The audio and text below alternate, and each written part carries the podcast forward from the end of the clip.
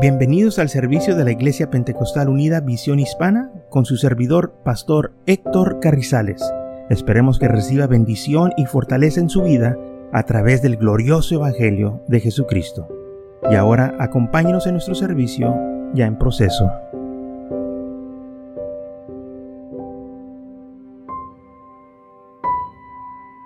Hebreos capítulo 4, versículo 2 porque también a nosotros se nos ha anunciado la buena nueva como a ellos. Pero no les aprovechó al oír la palabra, por no ir acompañada de fe en los que la oyeron. No les hizo ni un efecto la palabra. Y a nosotros se nos advierte también. Hebreos capítulo 13, 3, versículo 12, nos dice a nosotros mirar, hermanos, que no haya en ninguno de vosotros corazón malo de incredulidad para apartarse del Dios vivo. Es exactamente lo que le pasó a esta gente. Se apartaba de Dios por su incredulidad. La incredulidad, la desobediencia aparta a la gente del Señor. Y todo empieza porque no hay fe. Por eso nosotros, hermanos, tenemos que creer, tenemos que tener fe. Y dice la Biblia de nuevo en Hebreos 3, 19, y vemos que no pudieron entrar a causa de incredulidad. ¿En dónde no pudieron entrar? A la tierra prometida. A la tierra que fluía con leche y miel. La tierra que el Señor ya se les había prometido, ya era de ellos. Todo lo que tenían que hacer es llegar allá. Pero la razón que no llegaron allá es porque no tenían fe. Y fe sin obras está muerta. No había nada que hacer por ellos. Murieron en el desierto. Esa generación no entró. La generación que miró más milagros que cualquier otra generación o otro pueblo. El pueblo que fue testigo del poder de Dios fue el pueblo que no entró a la tierra prometida. ¿Qué tragedia fue esa? Y todo porque cuando se les predicó, la palabra no les aprovechó por no ir acompañada de fe. ¿De qué entonces les sirvió a ellos salir del, de Egipto? Eh, Dios te está dando todo y aún así no crees. Señor te sacó de, la perdición, del, del, pecado y quieres aún seguirle. Te sacó de la esclavitud, todavía quieres andar allá. Entonces, ¿de qué sirve? Que proclames que sirves al Señor. Hebreos capítulo 4, versículo 11. Procuramos pues entrar en aquel reposo, no, o sea que nosotros, para que ninguno caiga en semejante ejemplo de desobediencia. Ahora nos toca a nosotros, como la iglesia, cómo vamos a reaccionar. ¿Cómo vamos a vivir? How are we going to live? Are we going to live in faith or in unbelief? ¿Cómo vamos a vivir? ¿Vamos a vivir en fe o en incredulidad? ¿Cómo le vamos a hacer? Pues, pues yo quiero servir al Señor, ¿ok? Vas a oír la palabra, la vas a aplicar, vas a creer lo que se te predica. Porque lamentablemente muchos oyen la palabra, se regocijan en ella, pero pues no la aplican, no creen. Y esto fue lo que pasó al pueblo de Israel y es lo que está pasando hoy en día. Muchos leen la palabra de Dios, pero no creen lo que dice. La cambian a su gusto o a su conveniencia para seguir viviendo en pecado. Y nosotros no tenemos ese privilegio o esa autoridad para hacer esas cosas. No podemos cambiar no podemos agregarle, no podemos tocar la palabra, tenemos que aceptarla así como está escrita, porque es inspirada por Dios. Cuando el hombre empieza a, cambiarle y, y agregarle y a quitarle, la está adulterando. No podemos nosotros adulterar la palabra de Dios y aquellos que lo hacen se están condenando a sí mismos y a aquellos que escuchan lo que ellos están haciendo y lo que están predicando. Entonces, todos estos milagros que pasaron o que vieron ellos, lamentablemente no les hizo ni un provecho porque no confiaban en Él, no creían. No, pues no, pues sí lo estamos viendo, pero como dice el salmista, que ellos dijeron, ¿podrá Dios proveer una mesa en el desierto? Oye, te está dando de comer y, y, te está alimentando y haciendo grandes milagros y luego todavía preguntas que si te puede dar de comer en el desierto. O sea, no tenía sentido lo que estaban haciendo de nuevo, porque la incredulidad ciega a la gente, la desobediencia ciega a la gente y estaban hablando y haciendo cosas que no deberían de haber hecho. Y aunque cuando le estaba yendo bien o, Dios los perdonaba, y pues este, decían cosas muy bonitas. En el Salmo 78, versículo 36, dice la Biblia que lo licenciaban con la boca y con la lengua le mentían. En inglés dice, they, flattered him. No, que, qué bueno es el Señor que nos sacó, ¿verdad? Ay, qué bonito es todo. Y luego se llevan a sus casas. No, hombre, que es un desierto. No, hombre, que no fueron, nos quedaba allá. Nos hubiéramos quedado. ¿Para qué andamos? Eh. Pero salían acá al público, se, iban al tabernáculo. Oye, eh, qué bonito está aquí, ¿verdad? Dios es bueno. Pero allá, cuando estaban en sus casas o con sus amistades o con los hermanos falsos, no, hombre, este Moisés es un falso. Este Moisés nos trajo aquí para matarnos. Este Moisés no sabe lo que está haciendo. Este Moisés. Y, y dice la Biblia que hablaban contra Dios. No, hombre, pues no sé qué clase de Dios es este que nos está en el desierto. Ah, pues qué clase de Dios es este que, que este, nos está castigando aquí. Nos eh, hubiésemos estado ya mejor en Egipto que aquí. Y luego salían en el público, ay, qué bueno es Dios. ¿Qué clase de estado espiritual creen ustedes que estaba esta gente? Era un estado terrible, muerto. Pero bueno, lamentablemente ese estado se sigue, se sigue repitiendo en muchos.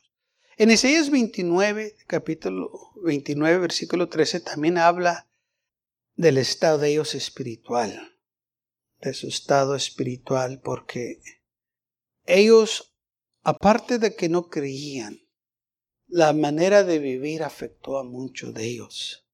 Las otras naciones también miraban esto. Sus hijos miraban esto.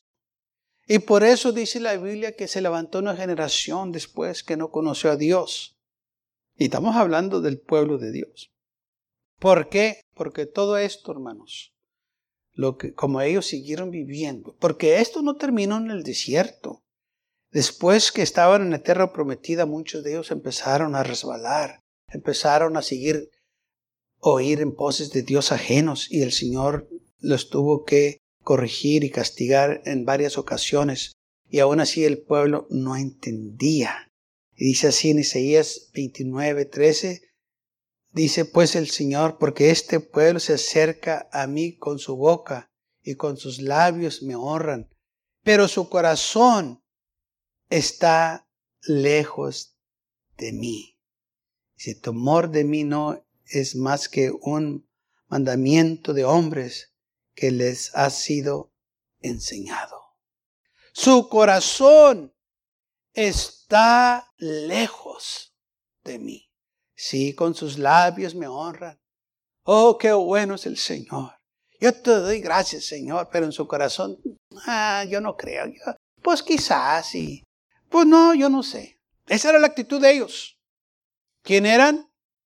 El pueblo de Dios o el pueblo de Israel. Porque el pueblo de Dios no debe de vivir así. Y dice la Biblia, y el temor de ellos no era más que el mandamiento de los hombres que se les había enseñado por los hombres. No tenían, hermanos, esta gente temor de Dios. Su corazón estaba lejos de Dios. El salmista le dijo muy claro que tentaban a Dios, se, su corazón estaba, ¿verdad?, deseando las cosas de Egipto. Sí, porque ahí es donde estaba el corazón de ellos. No estaba en las promesas de Dios.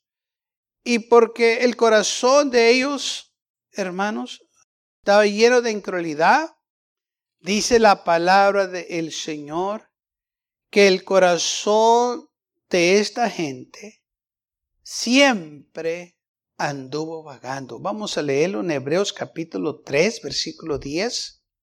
Y es lo que leemos a través del Antiguo Testamento o en el libro de los Éxodos, eh, en el libro de Números, Deuteronomio, todos estos libros, cuando ellos salieron de Egipto, que querían regresar de nuevo a Egipto. Hebreos capítulo 3, versículo 10 dice así, a causa de lo cual me disgusté contra esa generación y dije, siempre andan vagando en sus corazones y no han conocido mis caminos.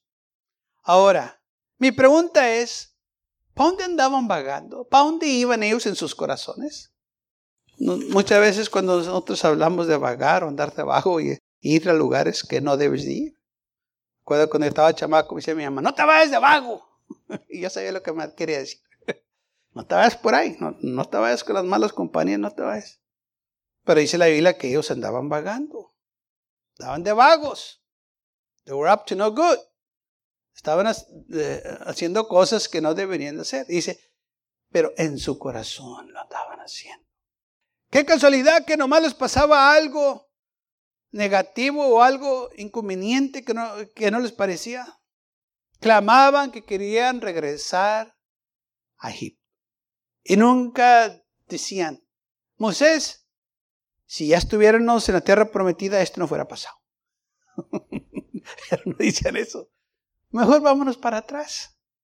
En sus corazones andaban vagando. They were wondering, always wondering their thoughts, their dreams, sus, sus pensamientos, sus sueños. No estaban en la tierra prometida, pero en Egipto. ¿Qué es lo que representa Egipto? Acuérdense bien, Egipto representa el mundo. Babilonia representa el pecado.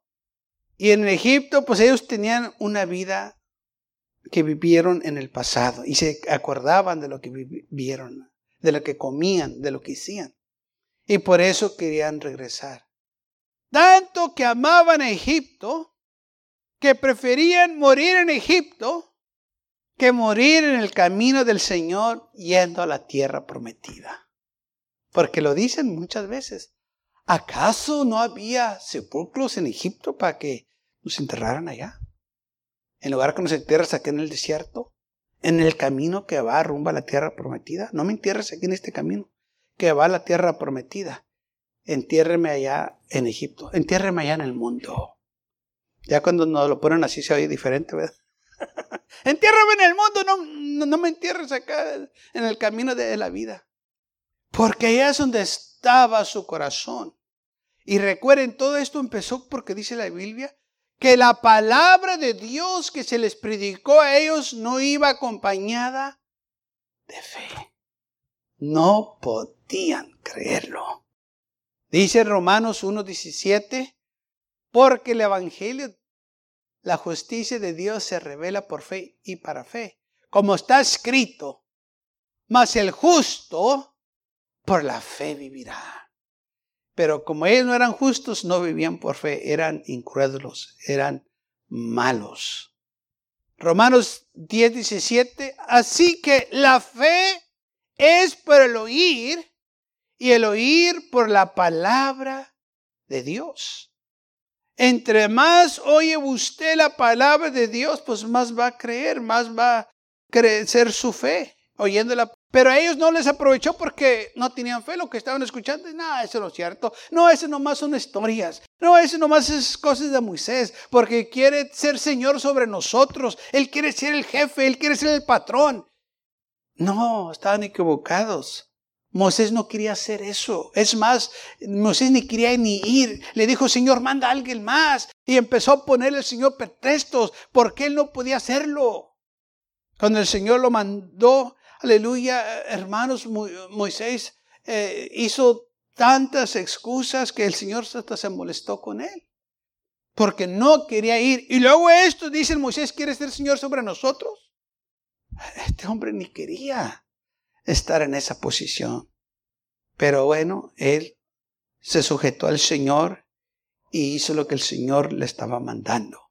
Así también nosotros, hermanos, Tenemos que sujetarnos. Quizás no queremos hacer ciertas cosas, pero si queremos agradar al Señor hay que obedecer. Quizás no entendemos todo, lo, que el Señor nos pide que háganos. Pero si el Señor nos lo está pidiendo es por una razón. Y si lo dice que lo hagamos, sabe que lo podemos lograr, sabe que lo, vamos, que lo podemos hacer. Porque Él no nos va a dar eh, este, una carga o dar una tarea que no podemos con, con ella. Pero este pueblo no miraban las cosas así. Todo era carnal para ellos.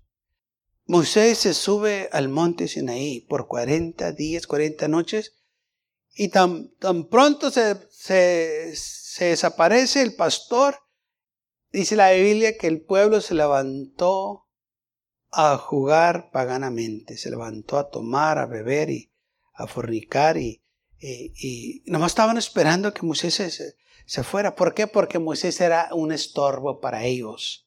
Moisés representaba al Señor. Y tan pronto se quitó Moisés de ellos por 40 días, oígame, pues eh, le dieron eh, rienda libre a, la carne. Y cuando Moisés regresa, les encuentra todos desnudos. Dicen, ¿qué pasó? No, no, pues es que Aarón hizo esto y, Aarón, no, pues es que el pueblo me hizo que... Y todos estaban echando la culpa uno al otro. ¿Qué pasó? No había fe, no creían.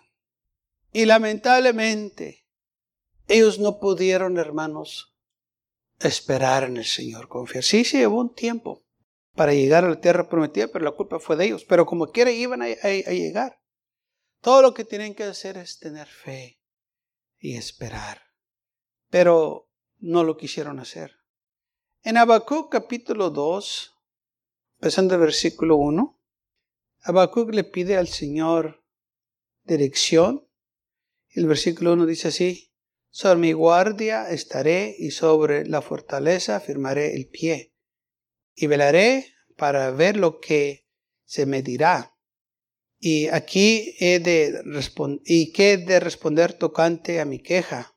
Y Jehová me respondió y me dijo, escribe la visión, declara en, en tablas para que corra el que lee en ella.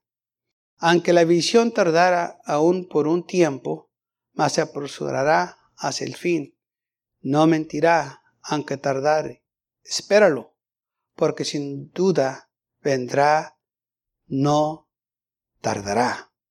He aquí, aquel cuya alma no es recta se engullece, mas el justo por su fe vivirá. Entonces, todo lo que tenían que hacer ellos era esperar. Pero como no había fe, se engullecieron, murmuraron. Ah, sus almas no eran rectas, eran desobedientes, eran rebeldes. Y por tanto, dice la Biblia, no pudieron entrar en el reposo de Dios. Y todo regresa de nuevo al versículo 2 de Hebreos 4 porque la palabra no les hizo provecho al oírla, porque no iba acompañada de fe. Tenemos que tener fe. Tenemos que tener fe en el Señor, en las promesas, aún en estos tiempos. Tenga fe que Dios está en control. Porque si tiene fe, no va a permitir que el temor se apodere de usted. Porque usted tiene fe que Dios está en control. Y que todo va a estar bien. Estamos viendo hoy en día cómo gente nos, eh, está deprimida, no sabe qué hacer, anda eh, toda nerviosa, asustada eh, por esta pandemia. ¿Qué hace la iglesia? La iglesia tiene fe y sigue creyendo en el Señor y sigue predicando la palabra y animamos a aquellos hermanos débiles para que se afirmen más y tengan fe en el Señor. Está en la iglesia, que la iglesia se acuerde de las promesas de Dios, de la palabra de Dios, que Él está en control todavía, hermanos. Amén. Sí, nos vamos a cuidar, nos vamos a guardar, vamos a tomar todas las medidas, todas las precauciones que podamos. Pero al final de todo, nuestra fe está en el Señor.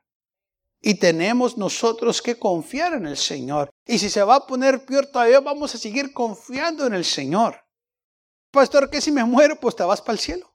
Bueno, espero que te vayas para el cielo. Dijo un pastor, todos se quieren ir al cielo, pero nadie se quiere morir. Entonces, ¿cómo nos vamos a ir al cielo? Pero bueno, así es. Pero tenemos que tener fe. Ahora dice que aunque la visión tardara por un, por un tiempo, más se apresurará hacia el fin. No mentirá. Aunque tardara, espéralo. Porque sin duda vendrá. No tarda. Eh, ya mero llegas a la tierra prometida. No dudes. Pero ellos dudaron. No, pues es que ya, ya estamos fastidiados. ya mero vas a llegar. ¿Qué tanto te falta? No, pues es que ya me cansé. No te canses. Lamentablemente hay gente que dice, ya me cansé de pedirle a Dios. No te canses de pedirle a Dios. Él no te cansa de escucharte. No te canses de buscar su rostro. Es, hermano, es que eh, nada pasa. Tú sigue orando, tú sigue esperando, tú sigue escuchando la voz de Dios tarde o temprano, aleluya, cuando menos lo esperas, algo va a suceder. ¿Cuándo va a ser, pastor? En el tiempo del Señor. ¿Cuándo va a ser, pastor? En el tiempo del Señor. Quizás tú dices, ya es muy tarde, pero no, porque vemos la historia de Lázaro, que dice la palabra del Señor, que le avisaron al Señor que Lázaro había muerto y tardó cuatro días para llegar. Y sus hermanas estaban molestas porque cuando le mandaron llamar, Lázaro todavía estaba vivo. Estaba enfermo, pero estaba vivo. Y el Señor se delató unos días. Y ya cuando llegó, ya, ya era de cuatro días que estaba muerto. Y sus hermanos estaban medias molestas porque le dijeron, Señor, si hubieses llegado a tiempo cuando nosotros te hablamos, mi hermano hubiera estado vivo. O sea, llegaste tarde. Para ellas, el Señor había llegado tarde. Pero ¿sabe? El Señor llegó a tiempo. Él no llegó tarde, llegó a tiempo. Porque el Señor, hermanos, es perfecto. Me otra vez, el Señor es perfecto. Él nunca se equivoca. Llegó a tiempo. Ellas, para ellas, así muchas veces como nosotros, el Señor llega tarde. Por eso llegamos tarde o temprano. Pero el Señor nunca llega tarde, hermanos. Llega a su tiempo. Y una de ellas le dijo la primera, Señor, si hubiera llegado aquí, mi hermano no hubiera muerto. Y luego viene a la otra y le dice lo mismo. Bueno, si, si hubiese llegado este tiempo, dijo el Señor, ¿dónde lo pusieron? Señor, ven acá, ven y ve. Y se le Biblia que era una cueva. Y el Señor le dijo, quiten la piedra. Y le dijeron, ay Señor, pues sabes que ya es de cuatro días, ya hiede, ya, ya, ya tiene mal olor, ya, ya, este, ya se empezó el cuerpo a descomponer. Llegate tarde. ¿Y qué fue la respuesta del Señor? No te ha dicho que si creyeras, verás la gloria de Dios. ¿No les ha dicho a ustedes estas cosas que si creen van a ver mi gloria? Recuerden, para el que cree todo es posible. Y ellas estaban tercas de que pues ya tenía cuatro días, Señor, ya llegaste tarde, eh, eh, eh, y pues ya, ya, ya, ya no se puede hacer nada. Y el Señor le dijo, no, muevan la piedra. Y la movieron. Y dice la Biblia que el Señor y dijo una oración y después le dijo, Lázaro, ven fuera. Dice la Biblia, y el que estaba atado, amén, estaba envuelto en un sudario. Dice la palabra del Señor que el Señor mandó, y estas fue las palabras que le dijo, suéltenlo y déjenlo ir. Lose him and let him go. Y dice la palabra del Señor, hermanos, que la gente se quedó este, maravillada, y pero muchos se fueron a decirle a los judíos lo que había sucedido. Amén. Y dice que muchos de los judíos que habían visto, que habían venido a acompañar a María y a Marta, vieron lo que Jesús hizo y creyeron en él, pero algunos de ellos se fueron a los fariseos y les dijeron lo que Jesús había hecho. Pero Jesús le dijo muy claro a estas mujeres, no te ha dicho que si crees verás la gloria de Dios. Ahora, según ellas, el Señor había llegado tarde, pero el Señor no llegó tarde. Llegó a tiempo, hizo este milagro para que vieran su poder. Hizo este milagro para que vieran ellos, hermanos, que Él es la resurrección, así como Él dijo. No te he dicho, dijo el Señor, que tu, hermano va a resucitar. Oh, sí, la resurrección o no. Yo soy la resurrección. Amén. Yo soy, yo digo cuándo se va a levantar y quién se va a levantar. Que fulano de tal. Todo esto, hermano, sucedió para que miraran el poder del Señor Jesús. Amén. Se tardó, sí, cuatro días. Pero el Señor lo tenía todo en control. Él sabía lo que iba a hacer. Para ellas llegó tarde, porque Lázaro había muerto. Pero ya después que Lázaro estaba vivo y, y, estaba ya con ellos, ya no pensaban igual. Ahora pensaban diferente. el Señor llegó a tiempo. ¿Mm? El Señor nos pide que espérenos en Él. Aunque tardara un poco, se apresurará. Va a llegar. No te preocupes. Hay cosas que tienen que estar en su lugar. Dios va a poner cosas en su lugar para Él puede hacer un milagro. Pero tú te tienes que mantener firme. Tienes que mantener en fe, creyendo, esperando, no dudando. Afirma tu fe en Cristo Jesús.